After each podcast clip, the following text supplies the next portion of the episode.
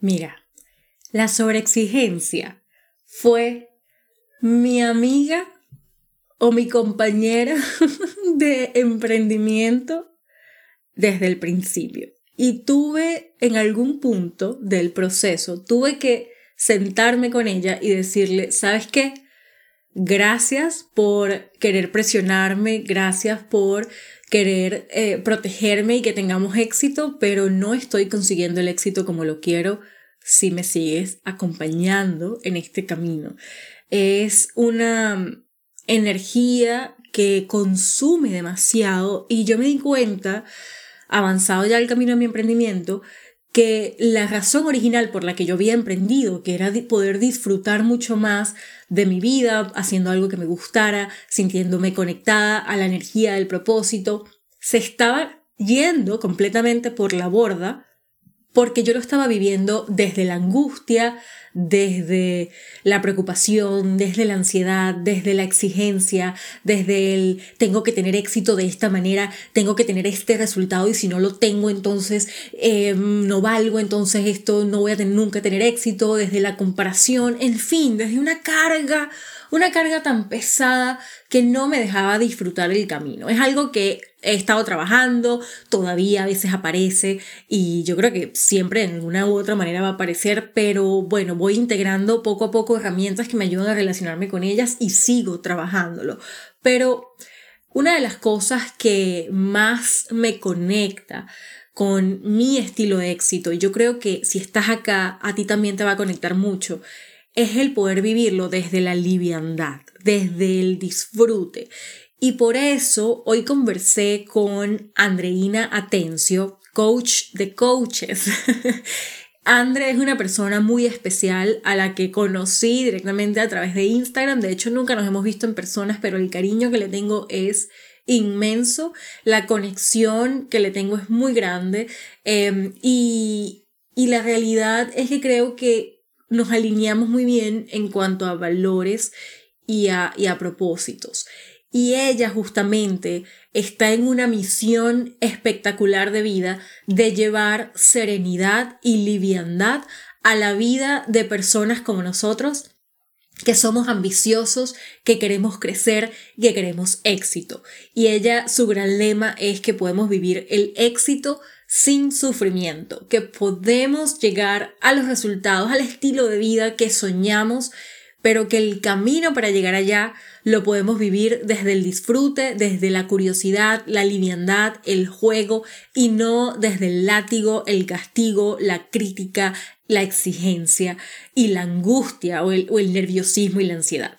Entonces, bueno, hoy en esta conversación con Andreina nos vamos a llevar un kit de herramientas y de perspectivas que yo espero que te puedan ayudar muchísimo si en este momento estás justamente conectando con ese miedo al fracaso, miedo a la angustia, eh, perdón, a esa angustia de, de, emprender desde un lugar de, de escasez, de, de, mm, sí, de preocupación y de estrés para que lo puedas transformar en un emprendimiento que sea desde una energía de abundancia, de conexión, de agradecimiento y de liviandad, que realmente te permitan no solamente disfrutar el camino cuando hayas alcanzado el resultado, que esa es la gran ilusión que tenemos en nuestra cabeza, que solo cuando hayamos alcanzado algo, entonces ahí es que nos vamos a sentir bien, que podamos salir de esa ilusión y podamos entrar a una realidad y una vida que vivamos desde el presente, ya conectados a ese sentido de bienestar y que todo lo demás que soñamos venga como consecuencia de estar disfrutando nuestra vida hoy. Eso y más lo vamos a estar hablando hoy Andreina y Andreina. lo voy a estar hablando con mi super tocaya, especialista en todo este tema, coach de coaches, ayuda, ha ayudado muchísimas, muchísimas personas y hoy está acá con toda su generosidad compartiendo una cantidad de herramientas para que puedas vivir el éxito sin sufrimiento. Te dejo con la conversación y me cuentas qué tal sientes todo este tema.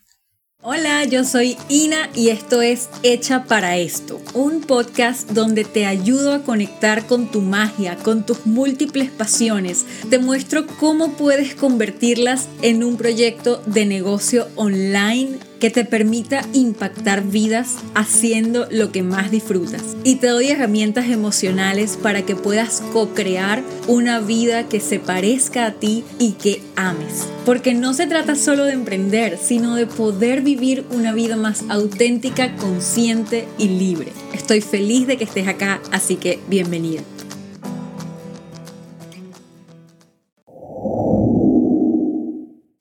André, gracias por estar acá. Me encanta, me encanta que estemos hablando de nuevo. Siempre, siempre nuestras conversaciones fluyen.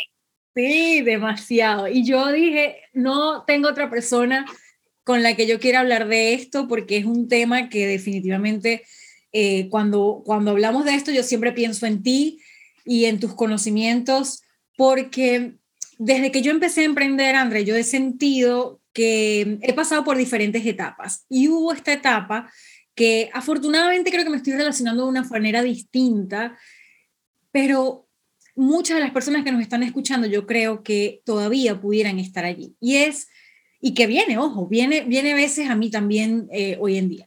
¿Qué es esta manera de relacionarnos con el éxito? Como desde, yo no sé, desde la desesperación, como desde la frustración, la impaciencia, sobre todo cuando estamos emprendiendo, que comenzamos a accionar y accionar y accionar, queriendo alcanzar ciertos resultados más rápido de lo que los estamos logrando. Entonces nos culpamos, nos criticamos en el camino y se torna un camino que para mí fue muy difícil, muy y cero disfrute.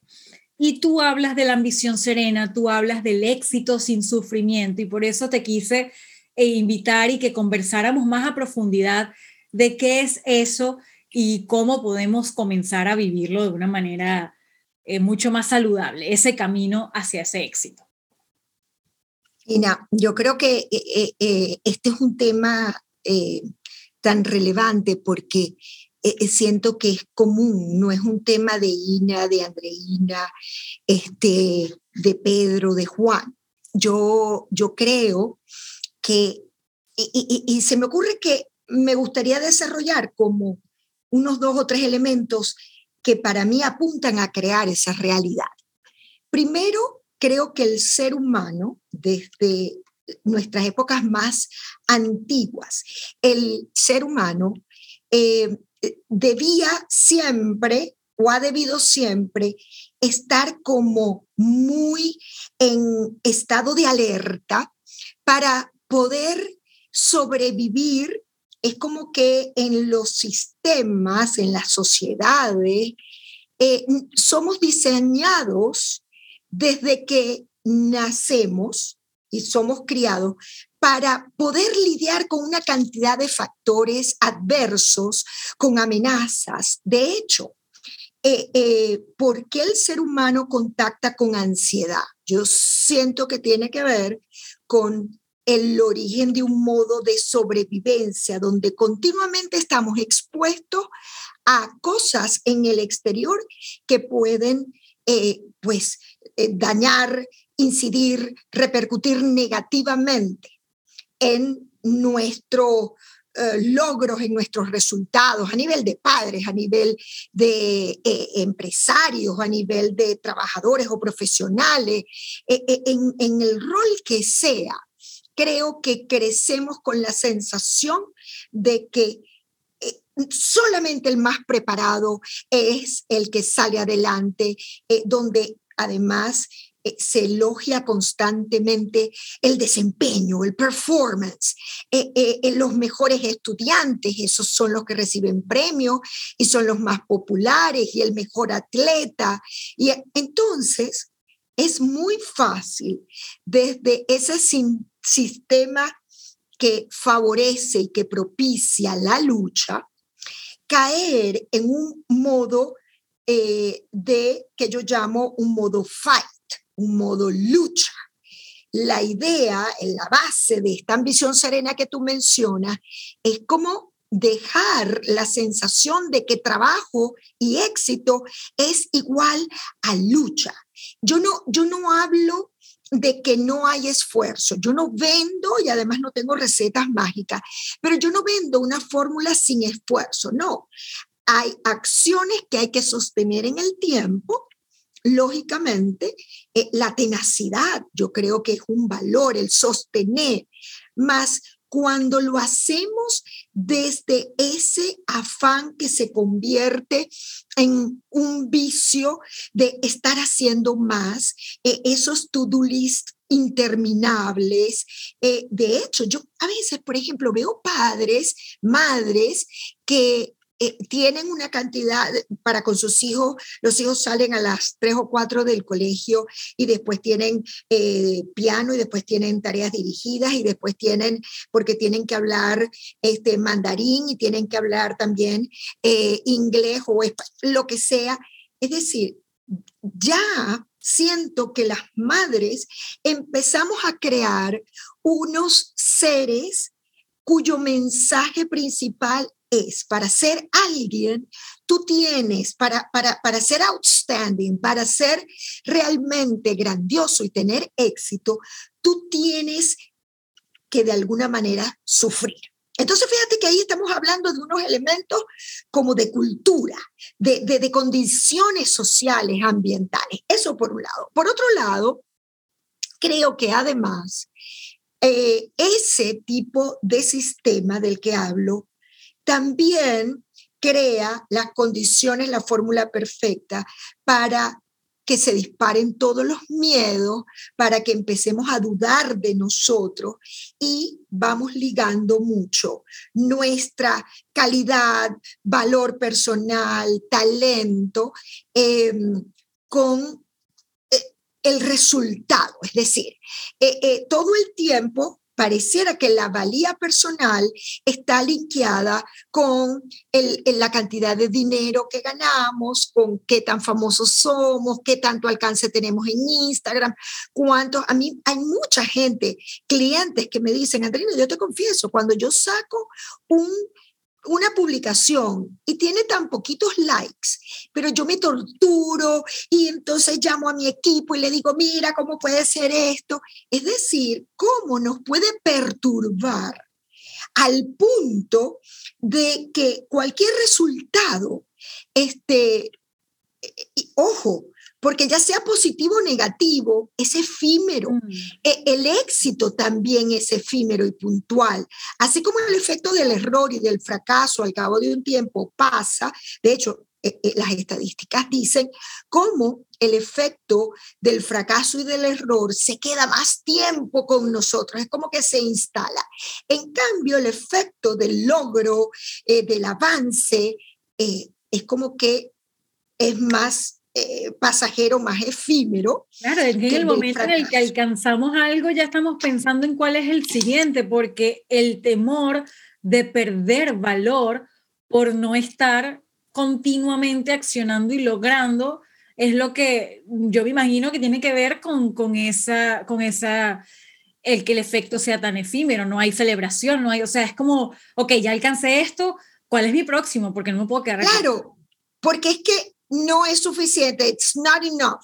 Y, sí, y, el, lo terrible de esto es que cuando no es suficiente el resultado, entonces eso es igual, equals, yo no soy suficiente. Es decir, ¿cuánto medimos el, eh, eh, nuestra, nuestra, nuestro ser adecuado, suficiente para emprender algo y a ver, y, tú sabes que yo hablo mucho de un fenómeno que no es una moda, es algo que para mí fue un alivio haberle podido poner nombre a el síndrome del impostor, porque cuando yo empiezo a leer y a profundizar y previo a mi investigación que se dirigió a 50 personas, hombres y mujeres de éxito, tanto como emprendedores como eh, personas de carrera en empresa, me empiezo a dar cuenta que el 100% de mi muestra en algún momento había vivido el síndrome del impostor. Y yo tengo cantidad de anécdotas. Yo recuerdo una vez que para mí fue claro, yo tenía 31 años, me invitan a, formar parte de, de una junta directiva conformada por puros hombres y eh, yo decía, nada, se equivocaron porque me eligieron. ¿Qué estoy haciendo yo aquí? Yo recuerdo en la mesa de la junta directiva estar yo, yo decía, yo soy un impostor, yo soy un fraude, o sea, yo podré ser buena en algunas cosas, pero ¿qué tengo yo que aportar a esto? Eso es como cuando empezamos a dudar de quién va a leer mi artículo y qué galería va a recibir mi, mi obra, mi, mi, es decir, empieza a surgir esa voz interna asociada al síndrome del impostor que nos dice, tú no eres suficiente. De hecho, fíjate, Ina, como en los años 70, cuando las primeras psicólogos americanas empiezan a hablar del fenómeno del síndrome del impostor, se creía que era típico de las mujeres y que los hombres no lo vivían.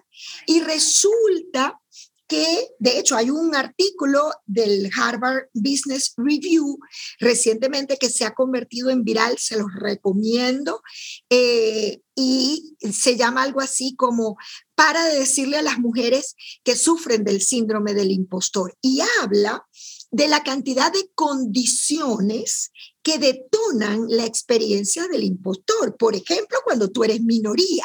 Y yo lo viví claramente en esa anécdota que yo te estoy diciendo. Yo recuerdo que las reuniones eran los martes, cada 15 días. El lunes anterior yo no dormía.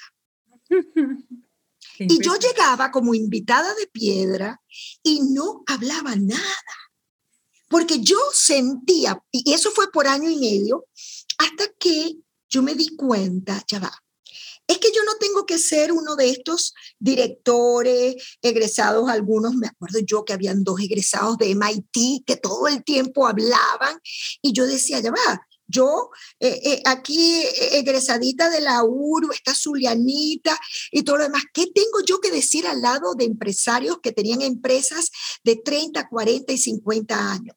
Entonces, es muy fácil actuar en función de esa voz que te dice, que de alguna manera desvaloriza, hasta que yo me di cuenta, porque quiero cerrar la anécdota, hasta que yo me di cuenta, Ina, que no, que yo no tenía que convertirme en uno de ellos.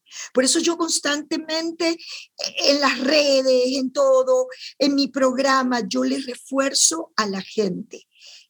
E, la trampa viene cuando tú crees que te tienes que convertir en alguien que no eres. Cuando yo me siento inadecuada, entonces yo empiezo a construir una cantidad de personajes que creo que me van a llevar al éxito. Entonces empiezo a complacer a todo el mundo y me vuelvo la, buena samaritana, la servicial, o yo quiero impresionar por mi competencia, entonces yo soy la super mamá, la super amiga, la super hija, la super profesional. Y en ese superwoman que creamos, son, nos ponemos unas caretas. Entonces esas caretas muchas veces nos dan popularidad, eso es cierto, pero yo soy una convencida de que en este mundo no tiene ningún sentido y somos seres sociales. Yo no pierdo de vista si, si, este podcast le gusta a la gente y yo quiero comentarios y empiezan a comentar, eso a mí me va a hacer muy feliz. Por favor, no lo dejen de hacer si les gusta. Ahora, yo voy más allá. Yo siento que es importante no quedarnos aspirando a los aplausos, a la aprobación, al reconocimiento, a la fama, a que te taguearon en historias o no te taguearon. No, yo creo que cuando aspiramos al respeto, que es mucho más profundo, que va mucho más allá de esa aprobación, porque además cuando alguien gana el respeto de otros, de una comunidad, el respeto es una experiencia mucho más eh, permanente. Alguien que se gana el respeto tiene que hacer algo demasiado terrible para que pierda el respeto. La popularidad es, es muy frágil. Entonces, ¿cuántos de nosotros, y más muchas veces mujeres que creemos que para encajar en un mundo donde claramente ha sido más de hombre, entonces nosotros tenemos que cumplir con ciertas especificaciones y ser excelentes. O sea, ahí es cuando viene el perfeccionismo o cuando viene la procrastinación. Y yo digo, no, es que todavía no estoy preparada. Cuando, cuando yo estaba con, con mi diseño de tu gran despegue, que había hecho 50 entrevistas. De hecho, Ina, tú fuiste una de las entrevistadas. claro, tú fuiste una de las entrevistadas. Eh, y fíjate eh, algo increíble. Después de eso, yo decía, no, yo creo que esto necesita mayor profundidad. Y yo no terminaba de lanzar mi programa, porque yo creía que no era suficiente, que con 50 no era suficiente, yo tenía que hacer 100. Cuando yo me fui a, a, certificar como coach, teníamos que hacer 12 coaches. No, Andreina, siempre ella de intensa, hizo 30 coaches, porque si no, yo no iba a estar preparada para... Ojo, una cosa es el prepararte. Yo creo en la preparación, yo creo en que nosotros debemos invertir en nosotros, en nuestro desarrollo, soy una convencida, pero no tenemos que caer en ese overdoing, overworking, sobre trabajar, sobre hacer, trabajar 12 horas. Mira, probablemente si yo le dedico más tiempo a la venta del programa o tú, Probablemente sí, generemos mejores resultados. Ahora bien, eh, sin duda, la ambición serena tiene, hay momentos para, eh, digamos, ponerle a la energía quizás eh, una intensidad más el autorregular, la energía que invertimos en nuestra, y esa autorregulación, nadie, no hay nadie afuera. Lamentablemente muchas veces la autorregulación es un aprendizaje posterior a un problema de salud, a que realmente perdí la salud mental. Eh, este, ya, lo llevamos al extremo, al punto que tenemos que, a juro, plantearnos la pausa. Es correcto. Además que parar y pausar no es dejar de ser productivo. Todo lo contrario, yo siento que parar no solamente es vivir el momento, yo aquí estoy 100%, yo aquí no tengo un celular a mi mano cerca, este, porque en la medida que yo me conecto con lo que está ocurriendo y emergiendo de esta conversación, yo voy a disfrutar.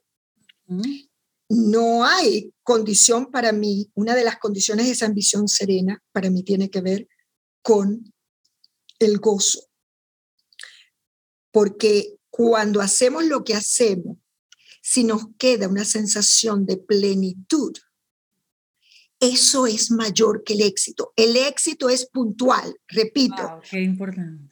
Vendí un programa vendí 200 cupos, eso es éxito. Mm. Vendí 100 cupos o 50 o 150 y sentí que cambió la vida de mucha gente. Eso es plenitud. Entonces, yo creo que cuando somos más bien buscadores de esa plenitud, entonces dejamos de ser esos seres eh, que, que tenemos como un jefe por dentro. Funcionamos en esa sociedad del cansancio y del rendimiento que yo continuamente hablo, eh, muy influenciada por, por este filósofo contemporáneo Byung-Chul Han, este surcoreano, eh, y a todos se los recomiendo, Byung-Chul Han, él habla de una sociedad fundida, de una sociedad porque recordemos algo, tanto el éxito como el fracaso ahora es demasiado visible en, las plataformas digitales. todo el mundo está conectado y todo el mundo sabe cuando alguien fracasa, cuando alguien tiene éxito. Exactamente, entonces todos aspiramos a decir sold out. Cuando aparece esa cinta de sold out, qué cosa tan increíble. Se agotaron las entradas. Ahora, este, pero si se agotaron las entradas, y yo llegué fundida al final. Eh, no estamos hablando de plenitud. Ahora, por ser, yo hablo de fuerza interna, yo hablo de presencia, hay cosas que sí son importantes en esa ambición serena.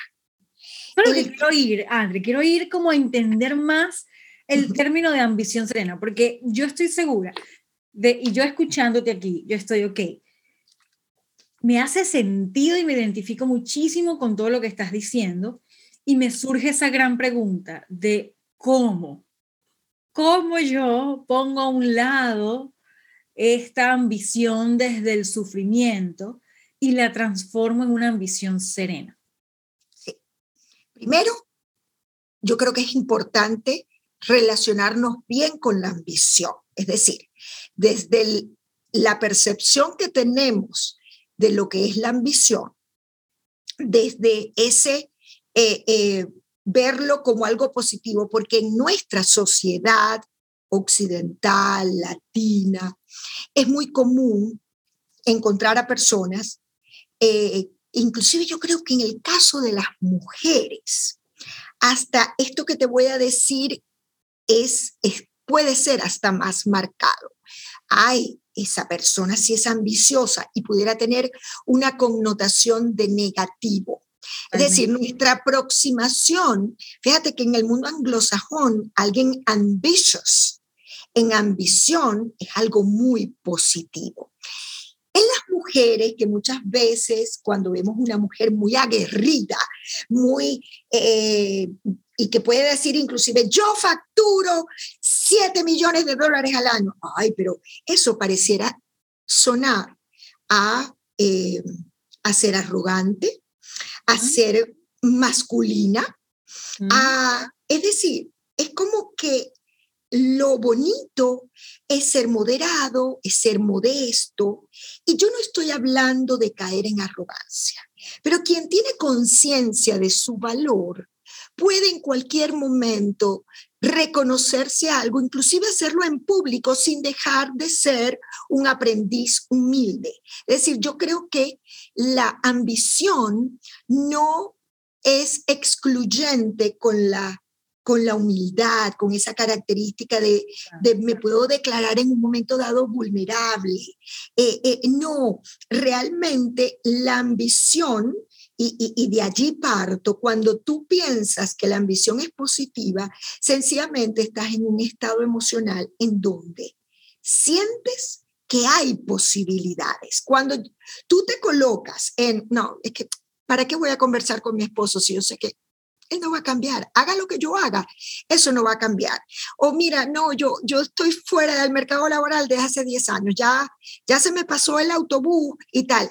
Todas esas voces hablan de resignación. ¿Y cuál es la trampa, Inna? Que muchas veces no nos damos cuenta cuando estamos resignados. Es muy raro que tú logres, eh, que tú escuches a alguien que diga, eh, ¿sabes qué? Es que estoy resignado. Es decir, es muy difícil reconocer que estamos. Claro, porque estás muy enfocados en la excusa externa y estás culpando lo externo y no lo asocias como con una responsabilidad propia.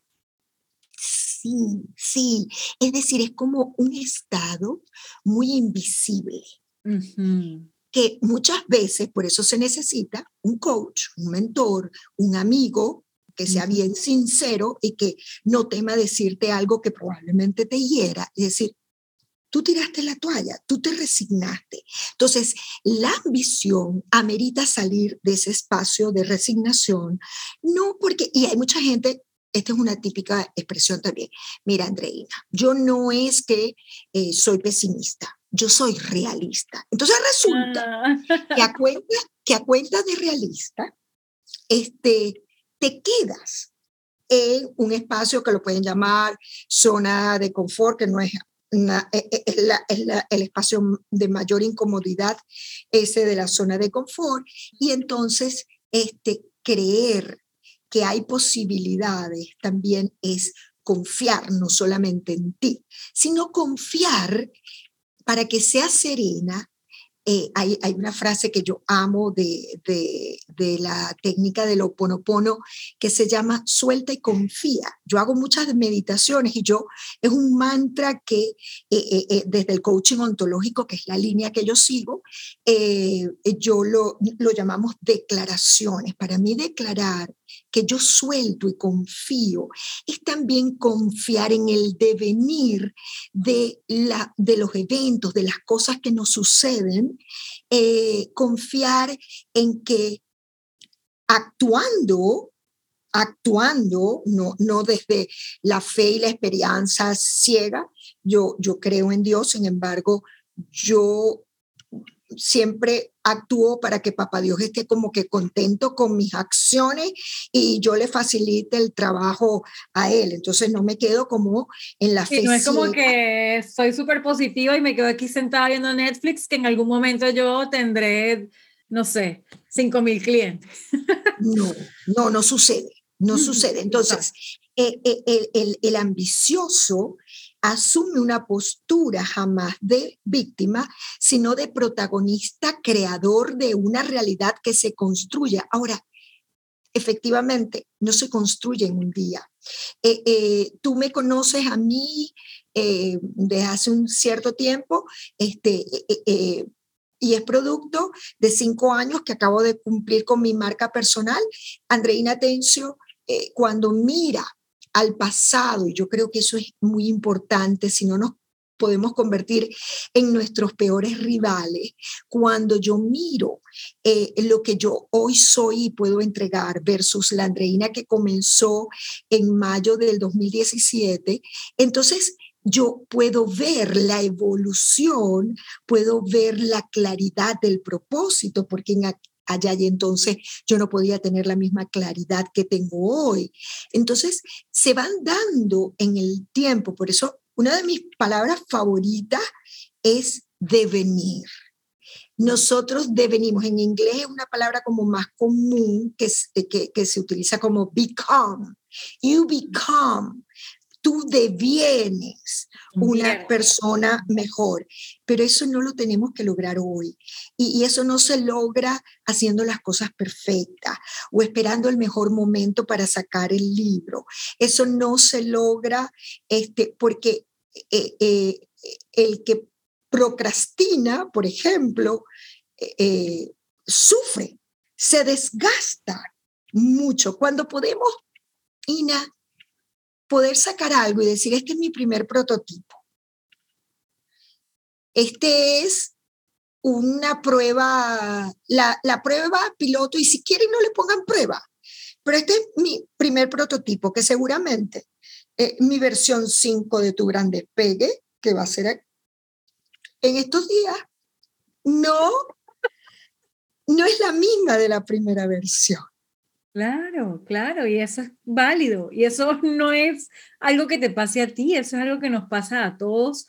Y es lo que, que venga esa claridad en la medida en la que vamos accionando, vienen, viene experiencia, viene claridad, vienen eh, nuevas maneras de, decir las cosas, viene más confianza en uno mismo porque ya lo has hecho varias veces y es parte de, de atreverse. Sí, y entonces con el error tenemos, eh, o sea, yo, yo, yo creo que un, componente del modelo, que tiene 12 eh, eh, componentes, es justamente la liviandad. Cuando tenemos, y, ojo, liviandad no es falta de responsabilidad, porque esa yo siento que es otra eh, malinterpretación. Como que creemos que si eh, eh, no salió como esperado, entonces ahí viene la tortura, ahí viene ese crítico interno, ese capataz o dictador que llevamos por dentro y nos dice una cantidad de cosas, sí, la generala. Y entonces, este, vivimos lo que vivimos con mucho desgaste, porque entonces, mira, somos implacables, ahí hay como una gravedad, un drama. Y me perdonan las mujeres, eh, no me gusta generalizar, siento que no es correcto, mas yo sí creo que hay una tendencia de nosotras las féminas de... Em, ponerle una dosis de drama y jugar a esa supermujer de la cual ya hablé, por lo cual cualquier cosa que no sale como planeada, este, entonces eh, eh, hay realmente eh, una es como que la, la, sensación de fracaso nos puede lanzar al suelo, es como que nos chupa. Por eso la, es como que la gravedad, lo contrario es la, la liviandad, que, repito, no es falta, de una ¿Cómo, ¿Cómo sería una persona liviana? O sea, si tú ves si tú pudieras describir em, una, una, caricatura, vamos a ponerlo en una caricatura, no sé, una, una caricatura que está viviendo y emprendiendo y teniendo, buscando el éxito desde el sufrimiento versus una que lo está viviendo desde la liviandad. ¿Cuál es la diferencia visual? O sea, yo lo estoy viendo en televisión. ¿Qué, qué es lo que veo diferente en cada una? Es para entender bien cómo se traduce a la Absolutamente. Y además que esto les va a servir, este, yo diría que el primer cambio que hay que hacer o cómo yo reconozco a mm. una persona eh, con liviandad, eh, primero es una persona con un cuerpo eh, que hace aire o agua, que se mueve. es una persona que en algún momento dado, no sé, está haciendo una presentación y hubo algo que no salió bien. ¿Cómo toma, cómo lo vive? Tú le ves o un cuerpo tenso, un cuerpo como que pesado o un cuerpo ligero. Por eso yo creo que hay que trabajar mucho la corporalidad y eh, eh, tiene que ver también con poder, em, digamos, ir perdiendo un, ese miedo al ridículo, un miedo a la exposición, el poder, ese juez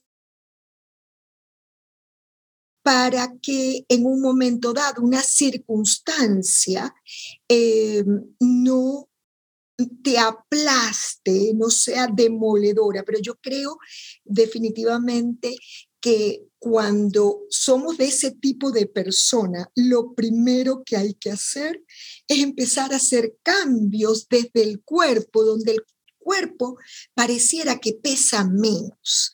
Cuando tú ves una persona fluida, que, que se está disfrutando algo, el cuerpo, el cuerpo lo revela. El cuerpo, eh, recuerda que el lenguaje lo podemos moderar y maquillar. El cuerpo, en cambio, te delata. Entonces, un cuerpo ligero eh, eh, no es lo mismo, por ejemplo, si, no sé, yo digo una palabra inadecuada y, yo hasta me puedo reír de, de, algo o hacer una morisqueta. Yo siento que, que la liviandad tiene mucho de juego. y yo lo asocio mucho con la capacidad para jugar que teníamos de niño y que lastimosamente la vamos perdiendo con el tiempo. Entonces yo creo que el niño, el niño por ejemplo, no sé, cantó y, le pasó algo y se cayó y el niño se levanta y sigue. Yo mm. creo que hay un componente de esa liviandad que es un poco menos...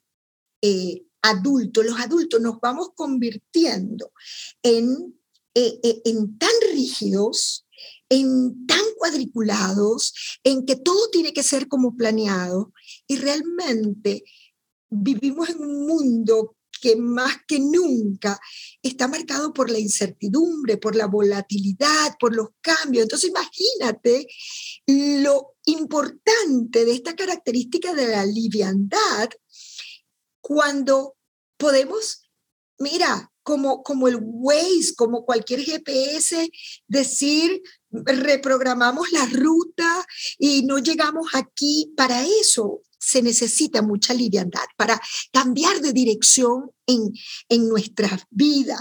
Este, y yo siempre digo que vivimos una época en donde los planes se escriben a lápiz para borrarlo y con un buen borrador y decir, esto no funcionó, si mi primer prototipo, eh, cuando yo pasé la encuesta de evaluación, no, no llenó las expectativas, déjame ver en ese prototipo 2 que puedo hacer diferente. Entonces yo creo que, eh, no sé si contesto tu, tu pregunta. Totalmente, totalmente, porque me sirve para verlo como más en la realidad.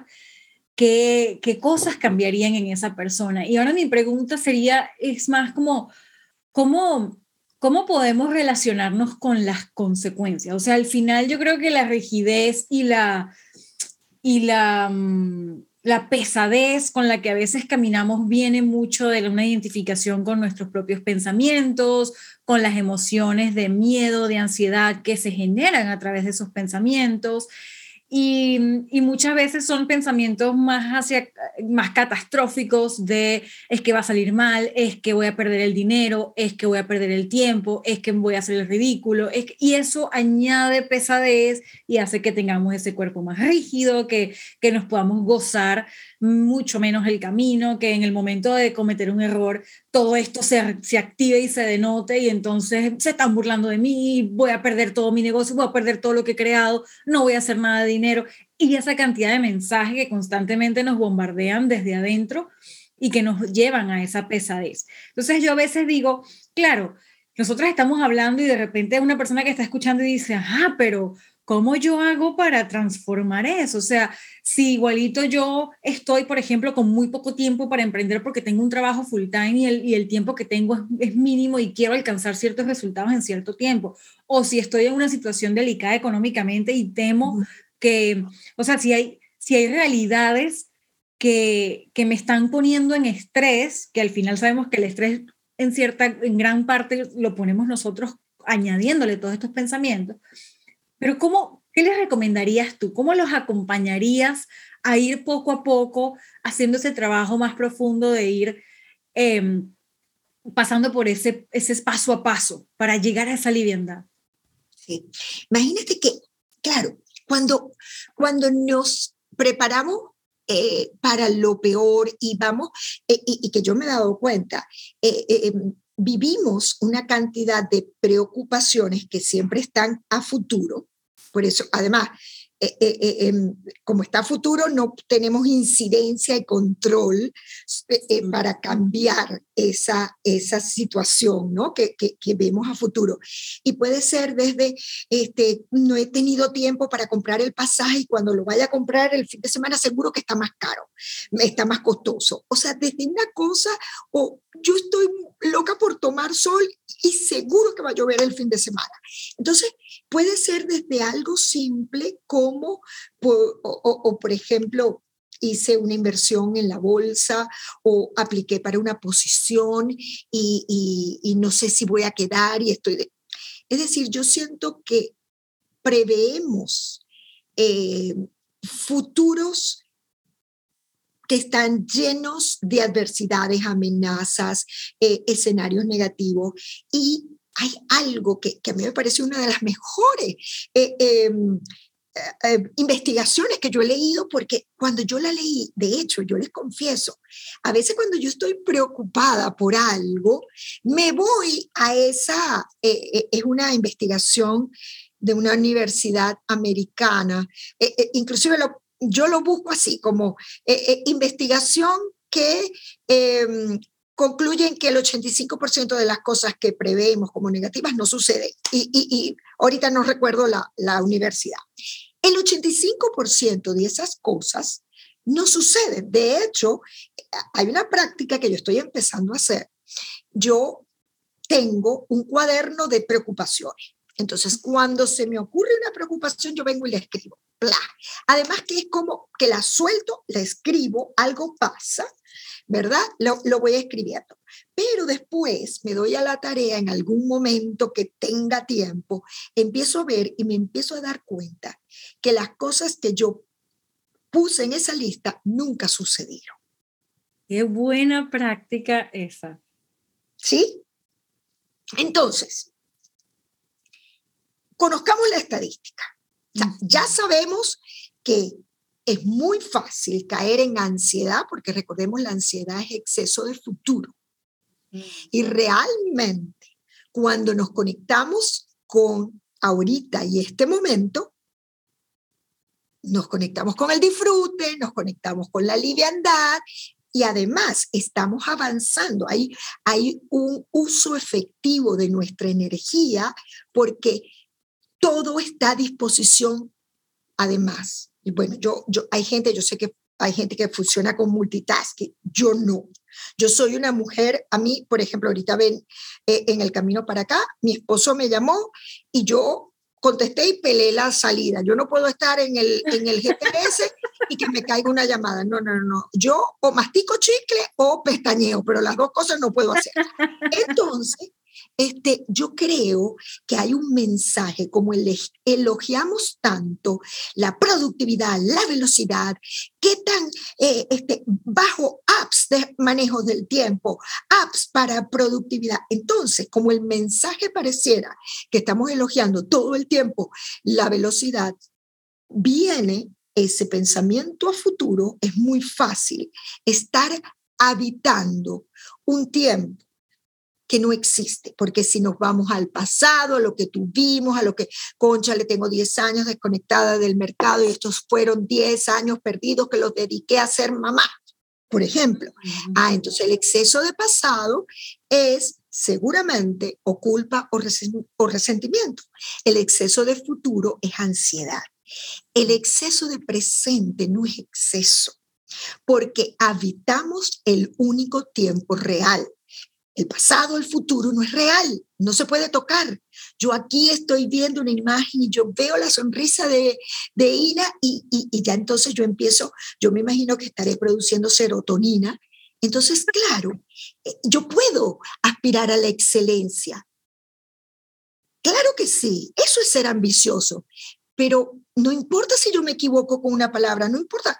Yo les di un estudio y, y cuando estoy hablando del estudio, por poner un ejemplo, yo dije en mi conversación privada, ay, no me acuerdo de la universidad, pero ¿qué importa? Yo no tengo que, a ver, yo asumo que tengo limitaciones de memoria, entonces, nada, googleenlo de esta manera. Allí, por ejemplo, la liviandad, Ina, es importante. O sea, no es que yo tengo que dar el autor del libro, ay no, mira, si es posible es un libro marrón, que sale una muchachita, y, y bueno, nada, búscalo. Es decir, yo creo que este, el contacto con el presente, donde podemos integrar excelencia sin perfeccionismo. Cuando eh, algo, eh, y, y, a mí me pasa mucho, yo, yo a veces, por ejemplo, este, digo, wow, tal entrevista que era de tres minutos, se me olvidó tal y tal idea que para mí era importante comunicarlo. Pero el contacto con el presente, y con la liviandad, a mí me permite estar en un modo que hace una diferencia, y esa es otra de las estrategias que yo enseño a mis clientes, a los participantes de mi programa, y es la diferencia entre demostrar y mostrar. Cuando yo me paro aquí y empiezo a conversar para demostrar, impresionar a Ina, o a quienes nos están escuchando, yo estoy perdiendo, consumiendo gran parte de mi energía en recibir el aplauso de, de foca. Ah. Cuando yo estoy en el mostrar, primero me conecto mucho más. Segundo, puedo ser mucho más auténtica. Tercero, me río de cualquier cosa que pueda emerger aquí. Y además, siento que soy creíble, porque esto es lo que es. Es decir, yo siento que el demostrar nos juega en contra. El mostrar es aquello que ocurre mientras hablamos, hacemos lo que hacemos. Es la consecuencia, es inevitable no mostrar. Yo estoy mostrando seguramente que soy una apasionada, sí, porque yo hablo así, yo hablo, yo hablo con fuerza y yo me emociono y se me pueden pasar tres horas hablando con Ina, pero no, no vamos, no vamos tampoco a torturar a la gente tanto tiempo. Pero en el mostrar, cada quien va a mostrar características, formas de ser, este, entonces creo que eh, eh, eso hace una gran diferencia para poder encontrar que realmente la serenidad sí puede estar presente. Y no quiero decir la serenidad permanente. Yo ni soy un monje zen, ni yo recuerdo una vez que yo estuve con un monje, ese sí era un monje que estuvo en una, en un monasterio en el Japón 10 años en absoluto silencio. Y yo fui a hacer fin de semana, eso fue en Chile, me invitan para eh, el monasterio donde estaba viviendo este, este monje. Y cuando llego, eh, yo me imaginaba si entramos a un, a un recinto de meditación, pero cuando él me ve, me saluda, pocas palabras, me, me entrega una cesta con eh, almendras, con almendras. Y entonces me lleva al árbol de, de almendras, me dice que, que bueno, que, que mi trabajo las primeras horas, lo único que yo tenía que hacer era abrir las almendras, o sea, abrir la almendra y sacar la, la nuez, pelar, pelar la almendra. La piel. Y yo dije, ok, Andreina, tú has hecho muchas cosas en la vida, nunca has pelado almendra, este, bueno. Y empecé. Y yo pasé horas pelando almendra, algo tan sencillo, tan básico como eso. ¿Y cuál es mi sorpresa? Que al, cambio, al, cabo de poco tiempo no había ningún pensamiento. Allí estamos meditando. Mucha gente me dice, pero ¿cómo medito? Eh, primero, se necesita entrenamiento. Y, y aun cuando para nada soy especialista en técnicas de mindfulness y eso, yo practico una meditación como muy activa en cuanto cuando lavo los platos, yo estoy lavando los platos y eso es un estado meditativo. Entonces yo creo que la ambición serena amerita de otra palabra que es otra de mis preferidas, que es presencia. Sí. Presencia. Cuando te entregas, cuando estás con tu hijo y las redes no son más importantes, porque es la sonrisa y el brillo de los ojos de tu hijo lo que te llena el corazón. Eso para mí es ambición serena. ¿Sí? El poder estar aquí y ahora con una presencia donde además sientas ese eje que te atraviesa y donde estás disponible física emocional, espiritual, intelectualmente para la labor que estás haciendo en el momento preciso. Mm.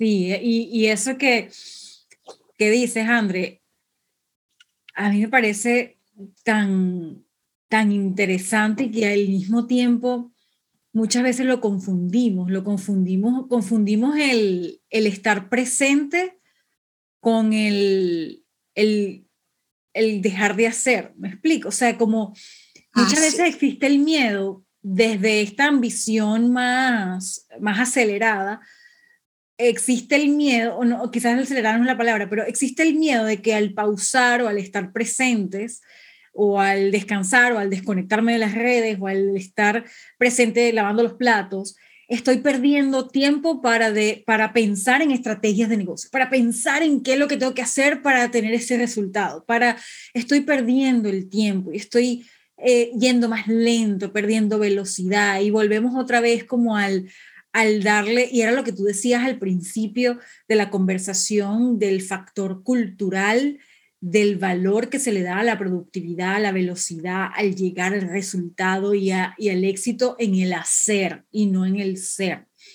Y, yo creo que, que el poder entender lo que tú dices ahora, de que el estado de presencia no quiere decir que te resta o te suma velocidad, sino que independientemente de lo que tú estés haciendo en el momento, así sea que tú estás mandándole el correo estratégico para tu comunidad para vender, pero tú estás mandando el correo y estás eh, presente en el momento en el que estás mandando el correo. Así sea que estás eh, haciendo un live para vender porque eso es lo que te va a traer el crecimiento. Tú estás pensando en la ambición, pero estás es en el live, estás presente y lo que tú dices desde la liviandad, desde la autenticidad, desde el me equivoqué, me equivoqué, ya está eh, sin sumarle como ese agotamiento. Y creo que el entender eso, el entender que presencia no, no equivale ni a velocidad ni a lentitud, sino a que sea lo que sea que estés haciendo, sea desde la presencia. Total, total. Y la presencia también, Ina, además de conexión con el presente, eh, la presencia de ocupar el metro cuadrado que nos corresponde, que no implica eh, eh, digamos, el, incidir o, abarcar o ocupar demasiado espacio y protagonismo y, entonces todo el tiempo concentro la conversación. es como una presencia, la presencia serena, te lleva a ocupar bien ese metro cuadrado porque tienes la tranquilidad de que yo, que puedes decir, mira, eh, de hecho, esa es una de, las estrategias que, que, yo la llamo yo soy, cuando yo puedo decir desde la total tranquilidad, yo soy Andreina Tencio. Yo no soy Oprah, yo no soy Brené Brown. Y sabes, me siento bien siendo Andreina Tencio. Utilizo a Oprah, a Brené Brown, como un tema inspirador y aspiracional. Pero yo soy yo, y cuando yo digo yo soy Andreina Tencio, yo siento que mi metro cuadrado se llena. Se llena, lo ocupo. Porque, a ver, mi metro cuadrado, a no ser que alguien me diga, Andreina, ¿puedo ocupar también tu metro cuadrado? Sí, vete que nos pegamos y yo le doy permiso y yo admito pero si es alguien que yo no quiero en mi metro cuadrado, yo no tengo por qué ir por el mundo complaciendo, pleasing, pleasing people. Yo puedo decir, ¿sabes qué? O yo, yo te espero en mi metro cuadrado el próximo lunes. Hoy no puedo.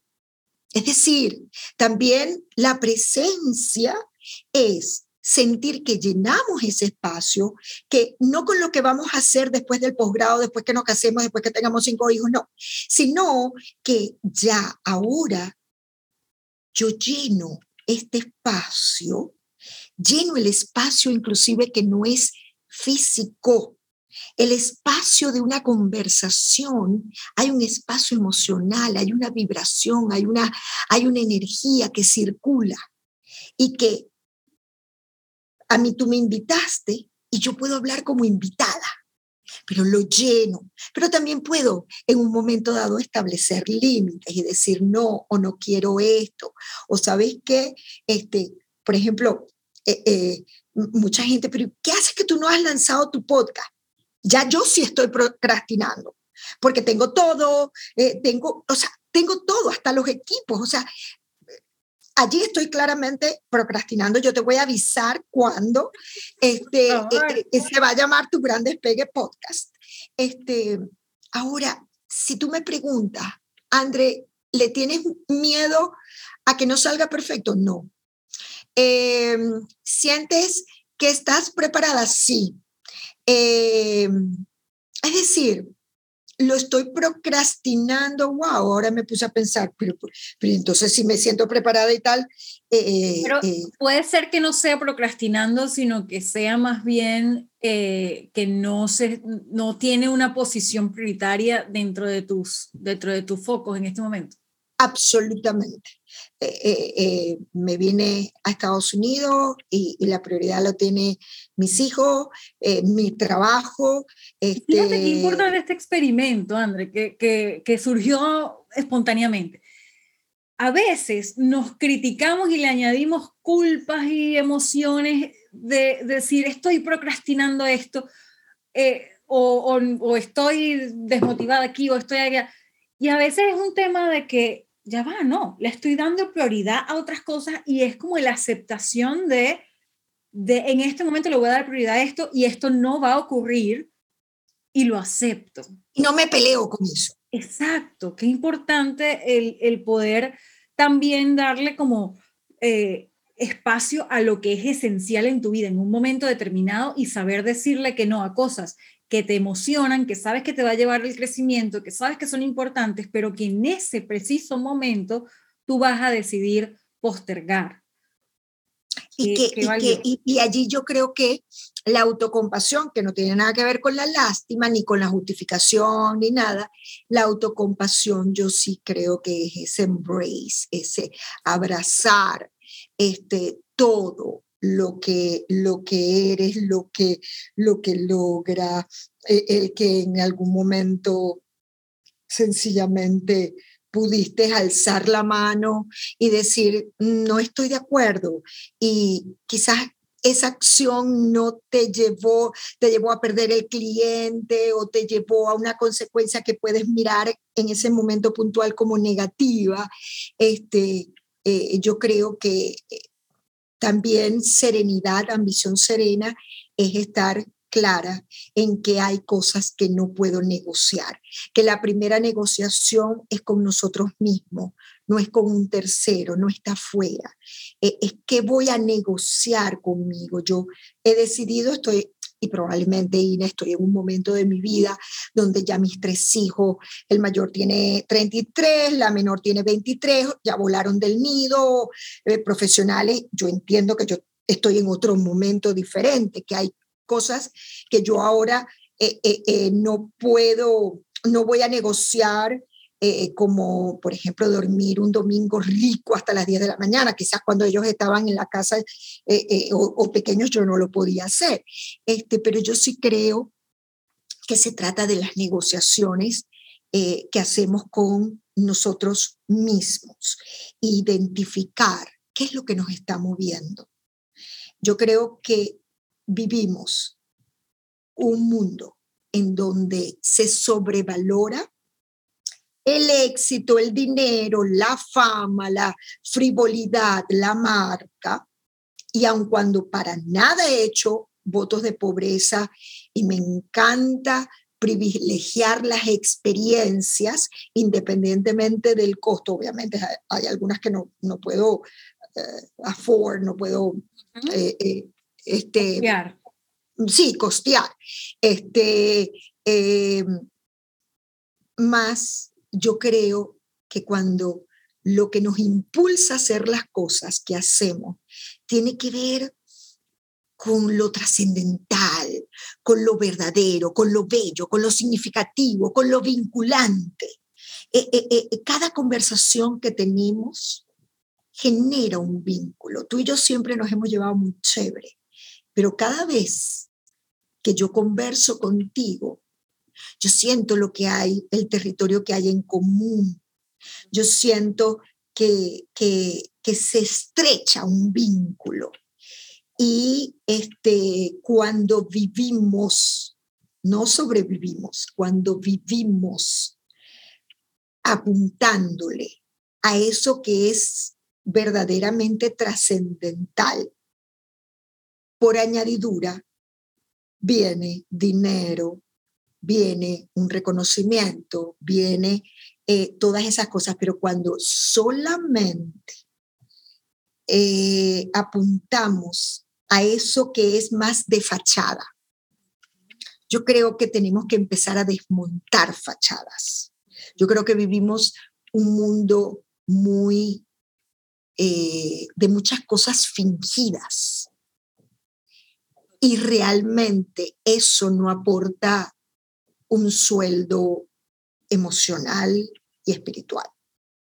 Eh, el sueldo económico es importante porque crea experiencias, contactos, vivencias, porque puedo accesar a una tremenda formación con INA, porque puedo accesar a una consultoría, porque puedo accesar a unos libros o puedo, qué sé yo. Mm. Eh, eh, yo sí creo que eh, la abundancia nos lleva a, a, tener ese tipo de, de, ganancias. Totalmente. Y me encantó el, el, el sueldo emocional, el sueldo espiritual y el sueldo económico. Y poder reconocer los tres dentro de nuestros emprendimientos, nuestras vidas, nuestras profesiones, lo que sea que estemos haciendo, y entender eh, cómo, cuál, cuál, de esos tres nos está faltando, cuál, no, cuál estamos necesitando comenzar a cobrar y cómo, ¿no? Sí, ojo, y, probablemente estoy segura que alguien que nos escucha ha dicho, sí, pero yo con el sueldo espiritual no voy al supermercado. Eso es cierto, eso es totalmente cierto. Son los tres, son los tres. Sí, porque si no está ese, no vas a vibrar eh, eh, y no te vas a relacionar bien con el dinero, están relacionados. No al final es una cadena. No los puedes desconectar. André, ¿y cómo, cómo hace la persona que está escuchando esto y está diciendo, sí, yo necesito trabajar a mayor profundidad mi liviandad, yo necesito comenzar a hacer ese trabajo interno de relacionarme con el éxito desde la abundancia y no desde el sufrimiento. Y lo quiero hacer con Andrea Atencio. ¿Cómo, ¿Cómo los acompañas en ese recorrido y qué logran contigo?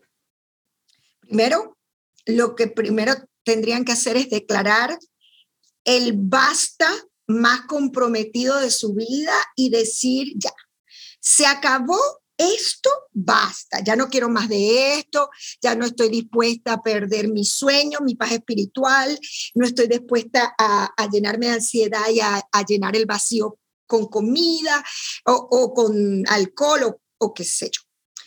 Luego, yo diría que me escriban, me pueden escribir a través de Coach Andreina, ese es mi handle, mi cuenta en Instagram, es la que más contacto tengo, es como que contesto mucho, también eh, eh, pueden escribirme a mi WhatsApp y eh, a ver, yo he creado justamente una experiencia de cuatro semanas que he llamado Tu Gran Despegue. Tu Gran Despegue va dirigido a aquellas personas que quieren despegar, pero no solamente puede ser que hayas despegado, pero que quieren volar de forma diferente. Entonces, eh, en cuatro semanas, que generalmente son los sábados, eh, realmente son, terminan siendo tres semanas, este, yo los llevo por un viaje. Por un viaje, este, nada, las personas adquieren su ticket eh, y se montan, abordan. Abordan eh, yo no es que soy la única copiloto, porque es bien importante que cada uno de las personas que adquieren el boleto asuman el pilotaje de su propio avión. Lo voy llevando por varias escalas, que es todo un journey, un trayecto en donde vamos a recorrer 25 estrategias.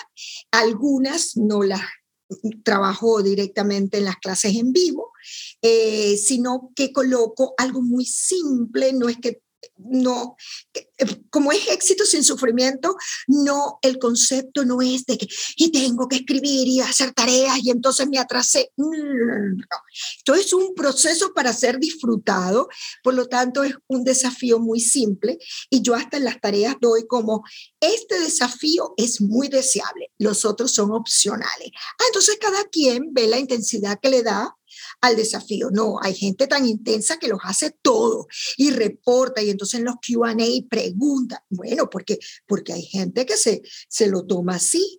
Este, pero habrá gente que además quedan grabadas y tal.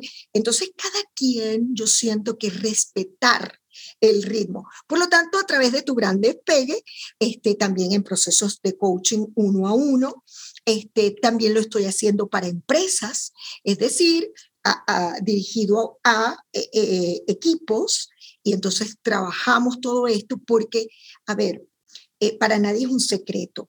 estamos viviendo un momento tan ansioso que las cifras de problemas de salud mental se están incrementando, sobre todo más en los países más desarrollados, este, donde hay mucha competencia, donde hay condiciones que alteran más. El consumo de ansiolíticos y antidepresivos es, eh, eh, eh, está también incrementándose. Entonces yo creo que desde el autocuidado, desde ese amor hacia nosotros, tenemos la obligación para con nosotros mismos y para con nuestros hijos y para con nuestras parejas o lo que sea, este, de, empezar a cambiar formas de operar.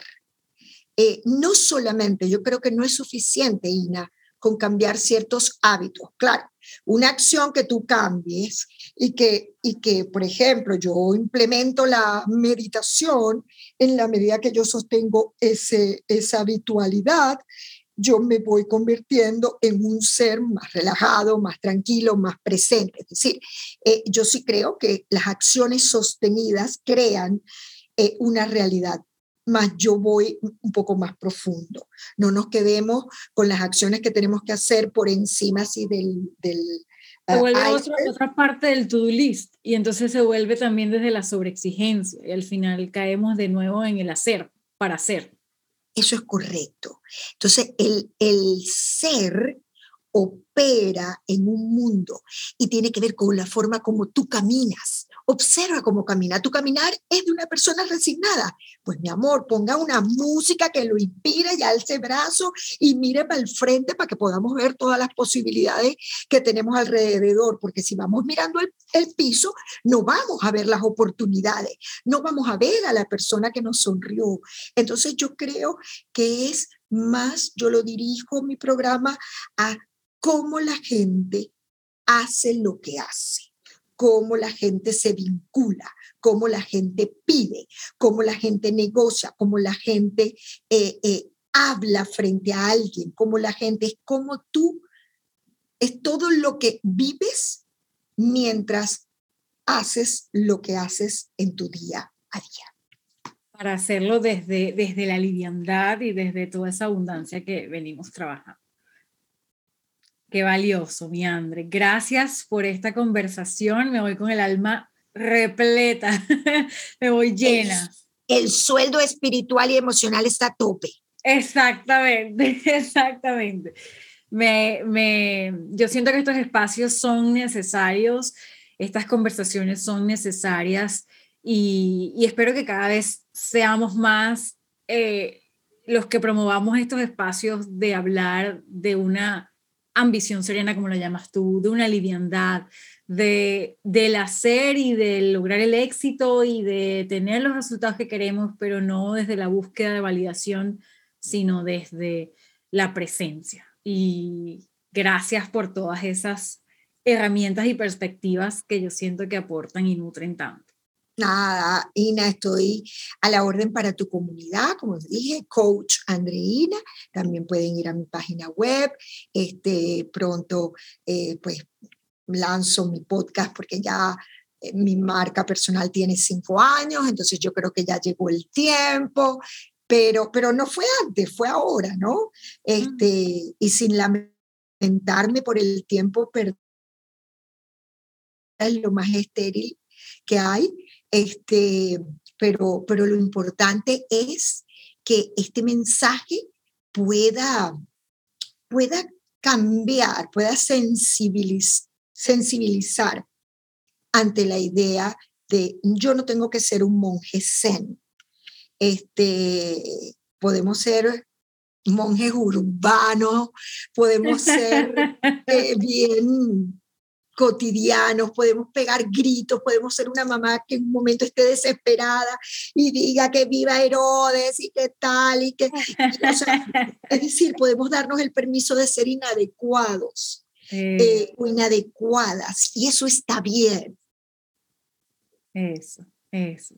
yo, yo tengo una frase que digo que para mí eh, libertad autenticidad es ser desfachatadamente yo, mm. sin concesiones. Yo puedo ser desfachatadamente yo. Que a mucha gente no le va a gustar, sí. Que mucha gente de pronto me va a dejar de seguir en las redes, sí. Eh, es decir, eso va a ocurrir. Eso va a ocurrir.